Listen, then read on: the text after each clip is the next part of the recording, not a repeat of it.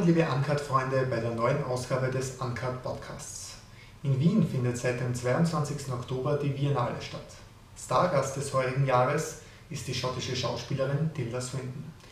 Ihr ist eine Personale gewidmet, bei der bis zum 4. Oktober noch 14 Filme gezeigt werden, angefangen von den frühen Filmen von Derek Jarman bis hin zu Michael Clayton von Donny Gilroy. Äh, Im Rahmen einer Pressekonferenz hat Tilda Swinton einige Fragen beantwortet. Die wichtigste Frage vorweg. How are you?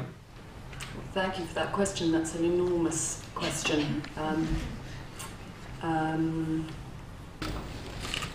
the joke is that uh, the idea that is that you would only go to the Royal Shakespeare Company if you felt yourself to really be an actor. And I wasn't really uh, clear what I was. I was a, a writer who had stopped writing and um, was uh, had probably should have gone to art school, but had somehow um, got through an experience at Cambridge um, performing. And it was not what I'd gone there to do at all. Uh, as I say, I'd gone there to write. And um, there's a strange relationship for me uh, between performing and writing somehow. I can't do both at the same time. I haven't been writing for, for 25 years. I gave it to my agent because I honestly believe that he earned it.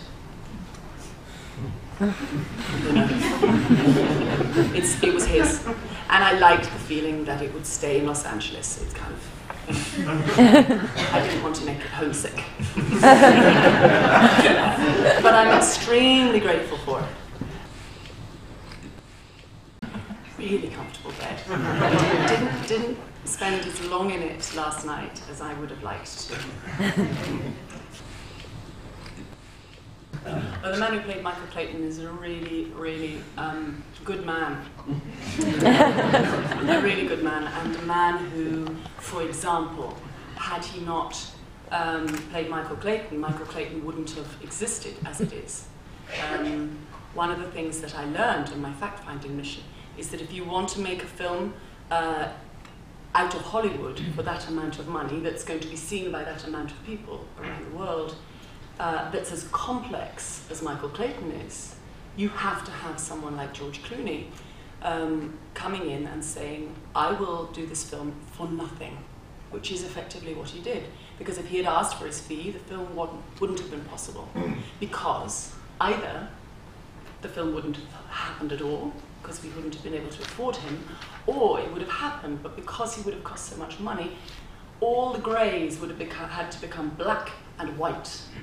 And that's what happens. Money kind of divides the, divides the, the cells, the, the, the cells, into black and white. There would have had to be someone in a black hat and somebody in a white hat. And the very fact that Tony Gilroy was able to play with the kind of tones of grey that he was able to play with in that script, in that screenplay, and the film, was because of the commitment and to a certain extent the generosity, but the insight of George Clooney.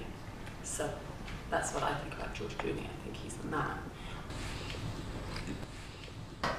One film that's in this selection, which is so rarely seen, so I have to draw attention to it, the most rarely seen, is Friendship's Death, which is a film that was made by Peter Wollen in, what was it, 2000, uh, 1987. It was the second film I ever made. It's a dialogue between a man, a journalist, who finds himself in Amman, Jordan, in the middle of the civil war in 1970, um, with a woman uh, who claims to be an extraterrestrial,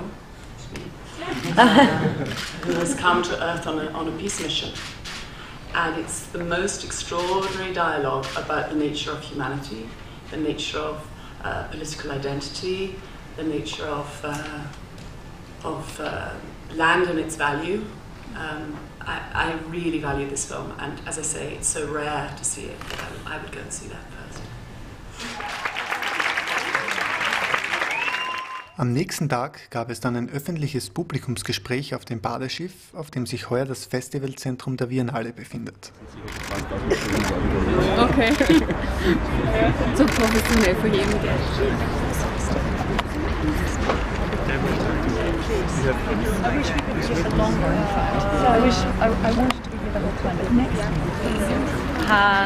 please.